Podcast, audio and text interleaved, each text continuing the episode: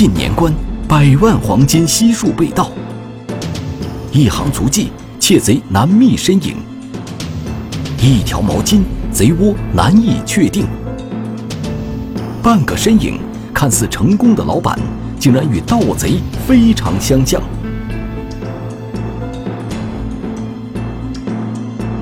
年关将至，天网栏目即将播出。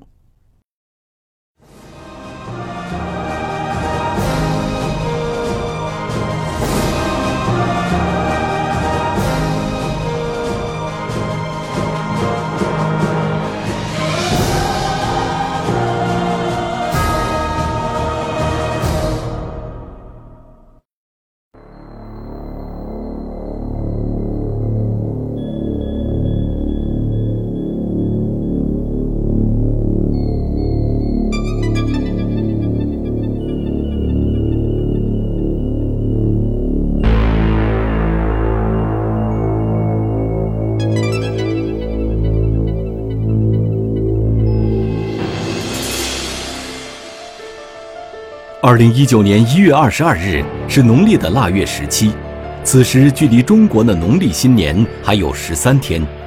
四川省渠县的大街小巷一派祥和。可是，一个报警电话打破了这祥和的气氛。我们那个淋巴筋膜上那个赌宝这儿昨晚上被偷了几十万，你们过来看一下。报警的。是渠县淋巴镇一家金店的老板，他在报警电话里说，自家的金店被盗了，损失惨重。到现场一看，柜台里面的珠宝首饰盒很很凌乱，然后柜台上面也有，柜台里面也有，我们里面的东西都被别人全部直接坤了，当时溢价这个价格是一百一十多万。被盗的金店位于淋巴镇的文明路，这是镇上的一条主干道，街面上商铺林立。失窃的是一栋高层建筑的底商，一楼用作店面，隔出的二楼用来住宿。据金店老板反映，自己就住在隔出的楼上，早晨起床下楼时，发现一楼的店面进过贼，经过清点。四个装有黄金首饰的柜台全部被盗，丢失黄金首饰二百多件，经济损失一百多万元。店主当时那个，他他也慌了。之前的话，我们派出所辖区的治安条件还是很好的，没有发生过这这这么大的那个入室盗窃。事态严峻。刘令立即向领导做了汇报，并请渠县公安局刑侦大队的民警前来勘察现场，展开侦查工作。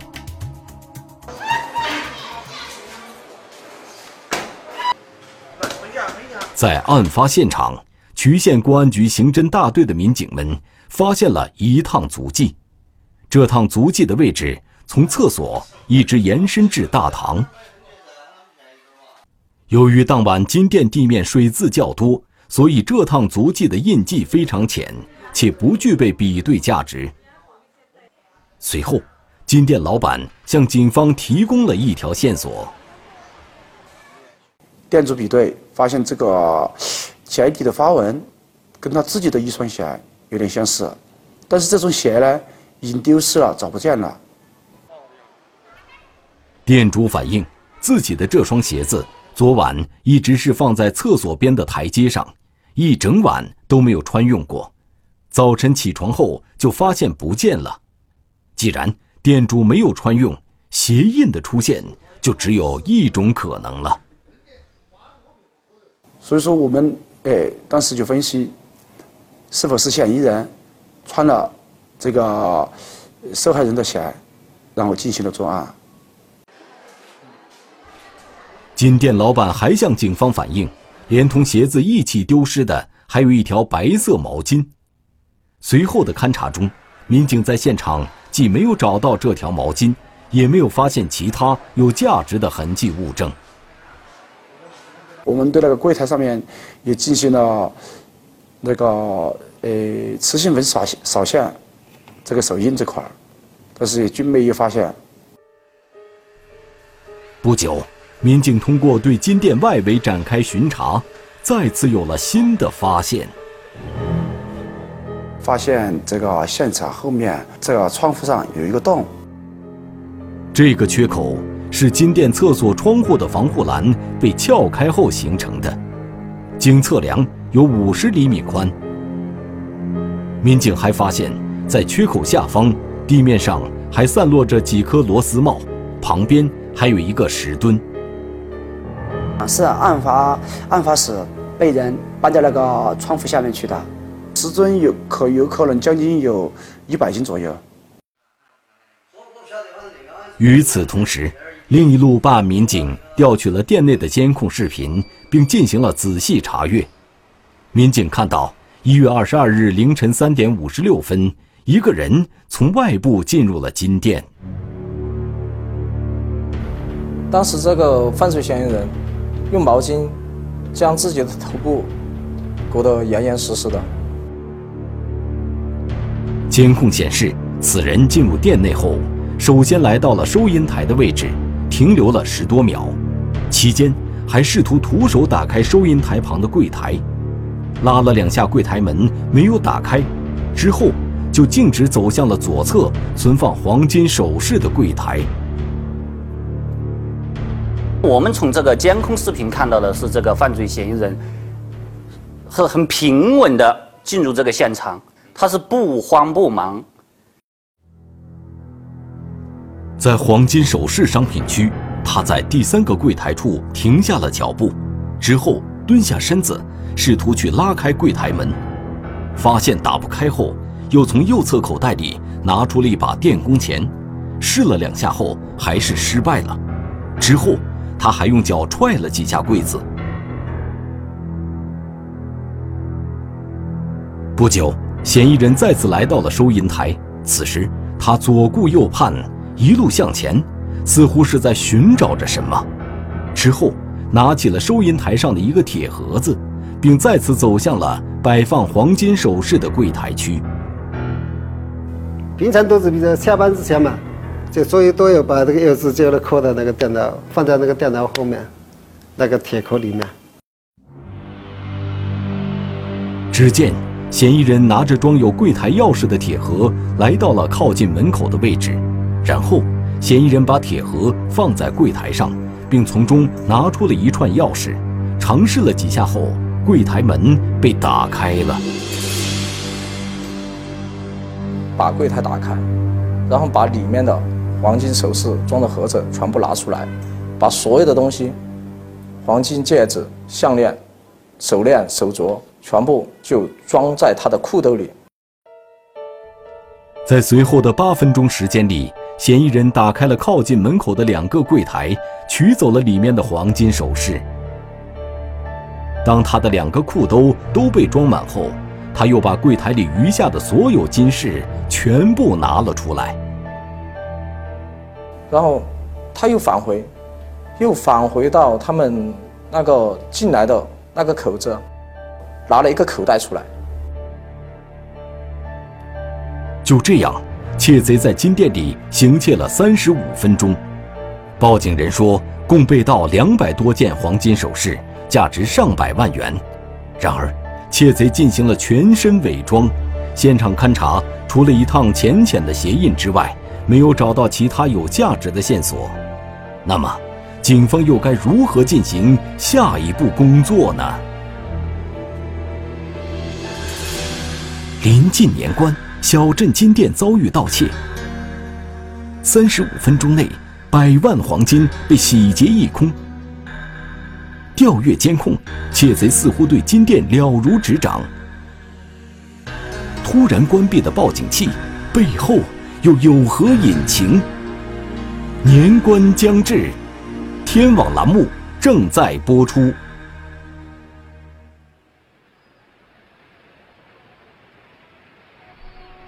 二零一九年一月二十二日，还有十三天就是农历新年了。四川省渠县的林巴镇发生了一起黄金失窃案。在现场勘查中，民警在店内找到了一趟鞋印，在店后发现了一个五十厘米的缺口和一个重达百斤的石墩。随后，通过搜索店内的监控画面，发现了窃贼的身影。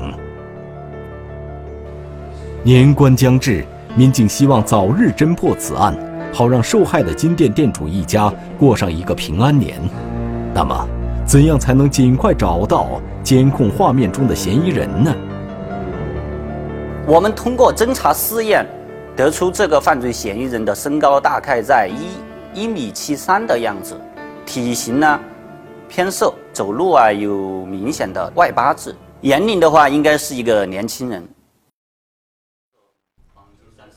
总结窃贼的活动轨迹，民警发现，窃贼进入中心现场后，就径直来到了摆放黄金饰品的柜台区，而金店另一侧的珠宝玉器展示区，他却始终没有过去。这一切似乎说明他对金店的环境十分熟悉。且下手的目标非常明确，就是要偷盗便于携带的黄金饰品。办案民警结合窃贼在现场的种种行为，做出了一种研判。从进入中心现场，他的伪装和他作案的这个熟悉程度，我们认为啊，他应该是熟人作案。梳理监控，窃贼先是拿到了装钥匙的铁盒，然后又通过钥匙打开了一个个柜台，整个过程非常熟练。询问金店老板后，民警得知，为了方便第二天营业，老板习惯把钥匙放置在收银台上的铁盒里，而他这个习惯已经保持十多年了。很多人都知道。他包括他店员、他的妻子、他的儿子。经过了解，金店里经常出现的人，除了报警的老板之外，就是老板儿子和八名员工。他们雇佣的人，大概都是二十岁到三十多岁之间的妇女。呃，从监控画面上来看，这明显是一个男子。我们怀疑就是内外勾结。沿着这个思路，办案民警围绕金店内部人员及其社会交往面进行了筛查，特别是对他们的平时接触的人，有没有跟当地人结仇、炫富、结交一些不三不四的朋友，甚至他们的喜好，爱不爱赌博？可是。经过调查，不仅金店内部人员没有作案时间，同时他们平时交往的关系人在案发前后也没有发生可疑的状况。然后摸排了以后，然后也逐一的将他们的嫌疑一一排除了。可金店的监控视频显示，窃贼在进入金店后。随即来到了摆放黄金饰品的柜台区，而且在开金店的柜台门时，虽然也曾尝试用随身携带的电工钳开锁，但发现打不开后，并没有使用暴力，而是来到了金店的收银台，找到了存放柜台钥匙的铁盒，最终用钥匙打开了摆放黄金首饰的四个柜台门，实施了盗窃。这一切表明，可疑人员确实出在金店内部。当时就觉得这个人这样熟悉环境，很有可能是内盗。还有一点，似乎也印证了这一点：窃贼是撬开金店厕所窗户的防护栏进入的现场，而金店的厕所从不对外开放，这个位置除了金店内部人员，外人不太可能知道。而且这老板是外外地人。他跟本地人很少有接触，他从来没有带陌生人到他的金店里面的吃饭、上厕所，或者阁楼上玩耍都没有过。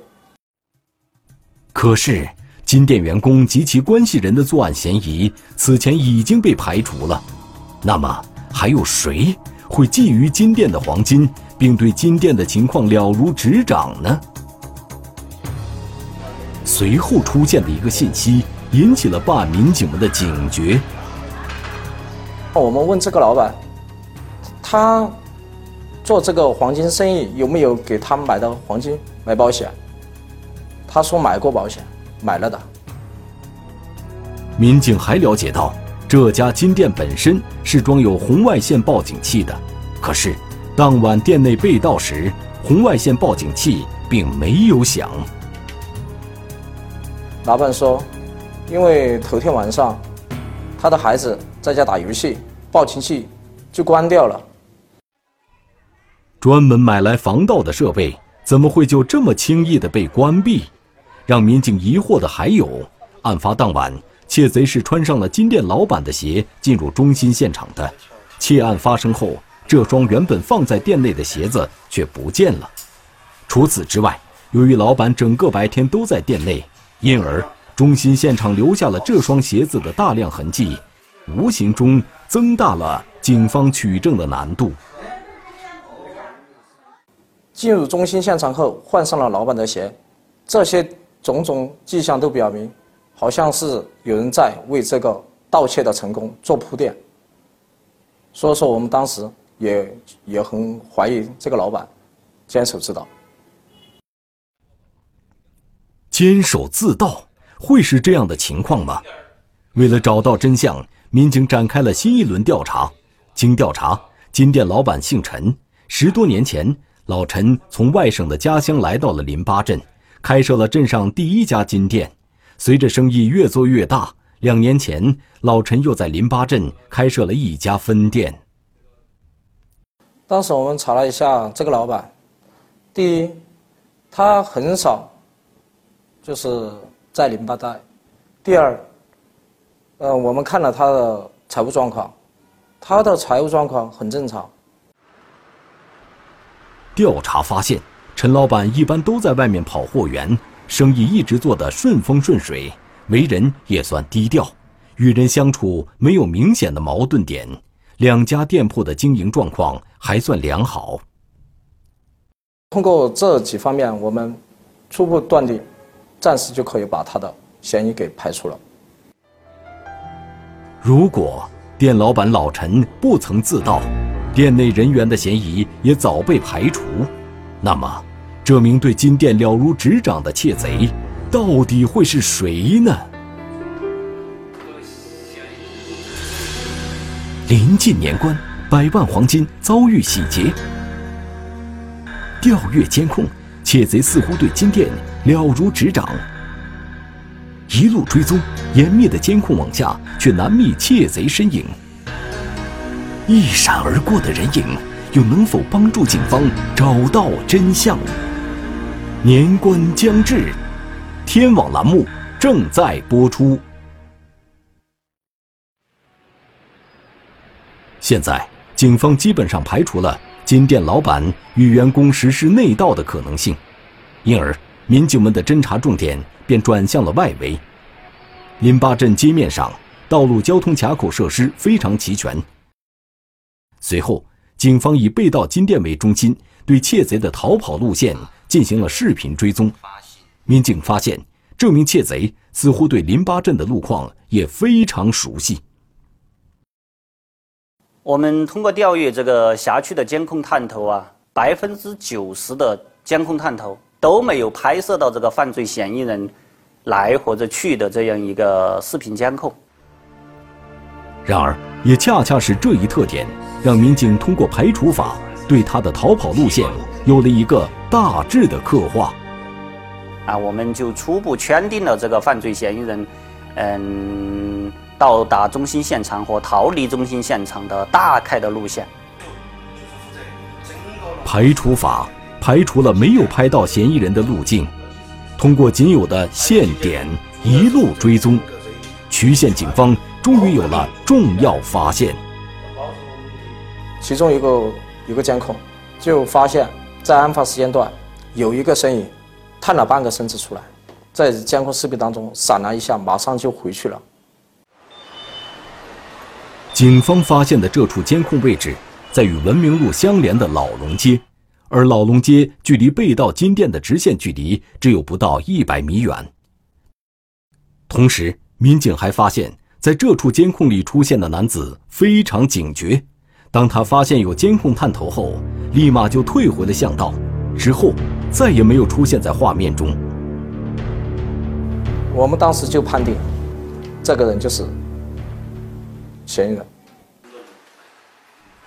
在确定嫌疑人在老龙街出现过之后，办案民警以此人出现的时间为抓手，再次搜索了金店周边的其他监控设备。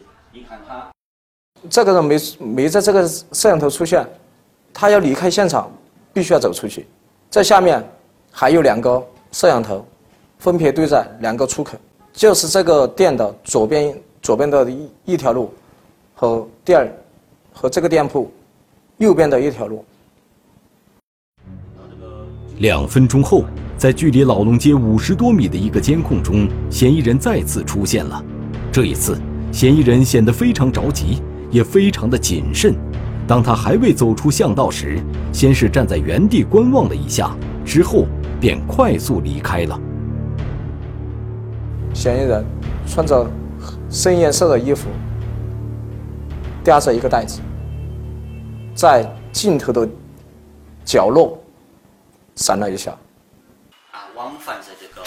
很快，民警在距离上一个监控十多米的位置，再次发现了嫌疑人的身影。这次，嫌疑人似乎轻松了许多。一条四米宽的马路，他花了十二秒时间通过。同时，从监控中还可以看到，嫌疑人步态轻盈，动作也很自然。他的身高啊、体型啊和走路的外八字的这个特征呢？都跟他非常的相似。这里一个人出现了。不久，民警又在距离被盗现场三百米外的一处民用监控视频中发现了嫌疑人的身影。虽然这处监控视频画面不是很清晰，但距离较近。通过监控，民警发现这名嫌疑人的裤兜处与出现在现场的嫌疑人一样，同样有一条黑色的长条纹。因为他这个裤子是一条黑色的运动裤，并且这个裤子的裤兜的左右两边有两条非常明显的黑色条纹，特征很明显，而且加上他的这个身高体型又比较吻合，所以说他的嫌疑就很大。民警对监控视频中的男子与金店里的窃贼进行了对比，发现。当晚出现的这名男子头发不长，体态偏瘦。一路上，该男子都是左手提着一个袋子，走路时有习惯性的外八字，许多特征与出现在金店内的窃贼具有一致性。通过他的身形特征，就发现这个两个人非常吻合，然后我们初步断定，这个人就是我们要找到犯罪嫌疑人。经过两天多时间，多位民警不分昼夜的追踪视频，警方终于找到了窃贼最后现身的地点。好，我们民警呢通过视频追踪啊，就发现了这个犯罪嫌疑人在作案的当一月二十二日的凌晨五点钟，在宁巴镇宁华路的西北角啊消失了。嫌疑人消失的地点距离被盗金店有两公里远，位于金店的西北方向。很快，民警来到了这里实地走访。这里有一座桥，桥下是一条小河。当民警来到桥上时，一条线索出现了，发现了一块毛巾啊。经过这个金店老板的辨认呢，是他店里面丢失的这。这款毛巾，发现这个做毛巾以后，就发现这个人没有交通工具，很有可能就是就在附近居住。一路追踪，民警发现，经过这座桥，最终可以到达两个村庄。那么，这名嫌疑人会不会就藏匿在其中呢？通过调查，警方并没有在周边找到疑似目标，可监控显示。嫌疑人最后消失的地点就在林华路一带。此刻，他会在什么地方呢？也没排查出来很好的线索，然后就遇到了一个瓶颈，下步就走不动了。是很复杂的一个那个三岔路口。僵局往往能逼人深思。回顾案情，店内监控显示，窃贼似乎对这家金店的情况了如指掌。但在调查过程中，民警已经排除了熟人作案和监守自盗的可能。那么，这名窃贼又为何能如此熟悉金店里面的情况呢？通过研判，就认为这个犯罪嫌疑人在作案之前踩点的可能性非常的大。民警再次将案发现场的监控视频进行了梳理。当民警把金店外面的监控视频反向追踪到一月二十一日的下午四点多时，一个可疑点引起了民警们的注意。金店门口有一个年轻人，在短短十一分钟之内往返三次。民警发现的这名年轻人会是犯罪嫌疑人吗？他又为何要在金店门口徘徊呢？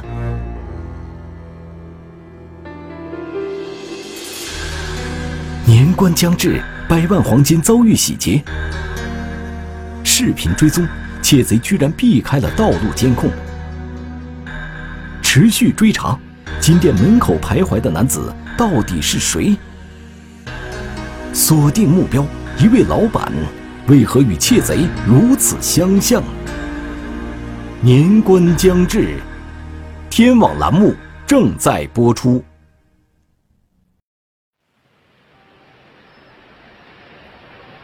二零一九年一月二十二日，四川省渠县临巴镇的一家金店发生盗窃案。通过调阅监控，民警发现了一名可疑男子在短短的十一分钟时间里，在金店门口来回往返了三次。之后，这名可疑男子的一个动作，更让办案民警警觉了起来。他是假装在玩手机，然后。有一个很细微的向金店里面窥探的这样一个动作。之后，另一个细节也引起了民警的注意。民警发现，这名可疑男子身上所穿的长裤与当晚窃贼所穿的那条裤子非常相似。两个人穿的裤子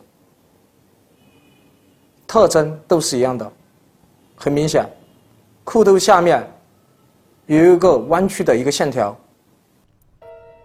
男子路过金店时是白天，而盗窃却发生在夜晚。不过，裤子上的线条形成的反光，印证了警方的判断，暴露了他自己。身高、体型，加裤子上的特征，基本上就确定了，这个应该是个嫌疑人。金店外面安装的是高清探头，所以这次民警能清晰地看清可疑男子的面貌。沿着这条线索，侦查员在林巴镇进行了又一次摸排走访。其中有人就认出了这个人，嗯，好像跟我们林巴镇啊有一有有有一家这个鱼庄开经营鱼庄的老板非常的相似。民警发现的这名鱼庄老板姓刘，今年三十七岁。可是让民警疑惑的是，刘某。似乎并不像警方正在寻找的那名窃贼。家庭情况很正常，这个人没有犯罪前科。难道民警这次又找错了疑似对象了吗？为了尽快破案，民警对刘某的社会关系进行了更加细致的摸排。外围查了一下他的经济情况，然后就发现他其实。在外面借了好几十万。根据调查，这家鱼庄经营状况还算不错。那么，刘某为何会欠下巨额外债呢？在之后的调查中，民警还得知，临近年关，上门向刘某催要欠款的债主比平日也多了起来，都是相当大的压力。所以说，我们就认为，这就是他的作案动力、动机。随着调查的深入，民警还得知，刘某就居住在距离窃贼丢弃毛巾不远处的一栋居民楼里。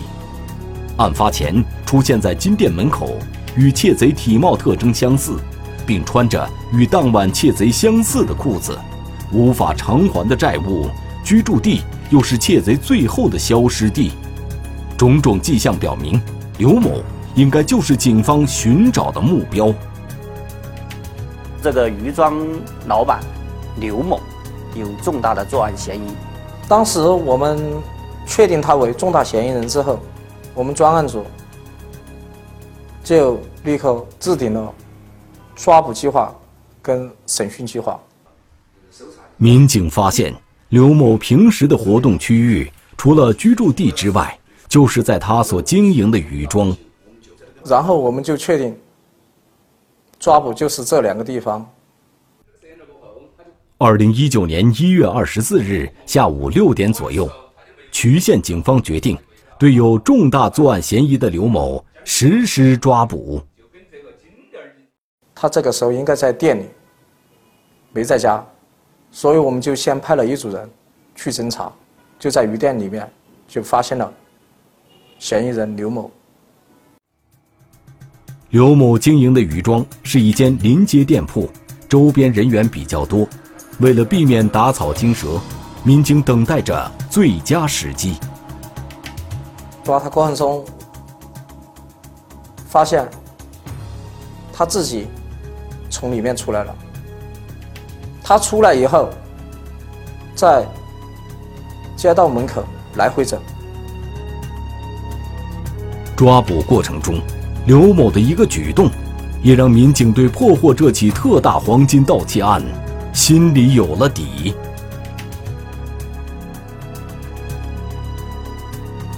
因为如果是其他人的话，他肯定会大喊大叫：“你们干什么？”他当时没有反应，长长的叹了一口气。他这一口气一叹，我们就知道，就是他了。到案后，刘某很快就承认了自己的犯罪事实。据刘某交代，二零一八年上半年的时候，自己接触到了网络赌博。刚开始他赢了一点钱，之后就慢慢沉迷其中了。沉迷于此以后，他就发现那个赌博里面自己不断的输钱，但是他又又想通过赌博将之前输的钱赢回来。所以说，这样他就不停的在网络进行赌。之后，刘某不但把几十万存款输得一干二净，而且还把向朋友借来的几十万也输光了。后来，就不断的输，自己的钱输掉了，又去借，借的钱输掉了，就没办法，选择了犯罪。刘某供述，他先是通过踩点确定了行窃目标，当晚进入店铺后，又换上了金店老板的鞋子。行窃过程中，用金店里的白毛巾对自己进行了伪装，在逃出金店快到藏身之地时，丢弃了鞋子和毛巾，藏匿了赃物。随后，按照刘某的供述，民警找到了刘某偷盗的全部黄金饰品。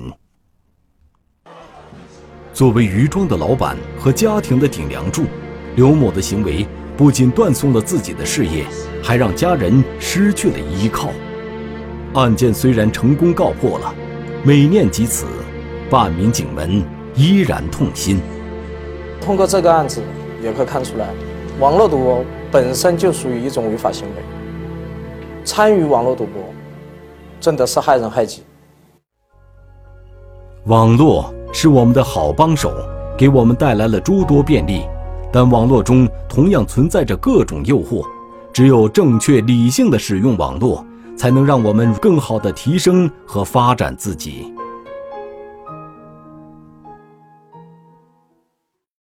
中华人民共和国公安部 A 级通缉令：李胜，男，一九九零年十二月十二日出生，户籍地山西省襄垣县古韩镇南麻池巷九号，身份证号码幺四零四二三一九九零幺二幺二零零七六。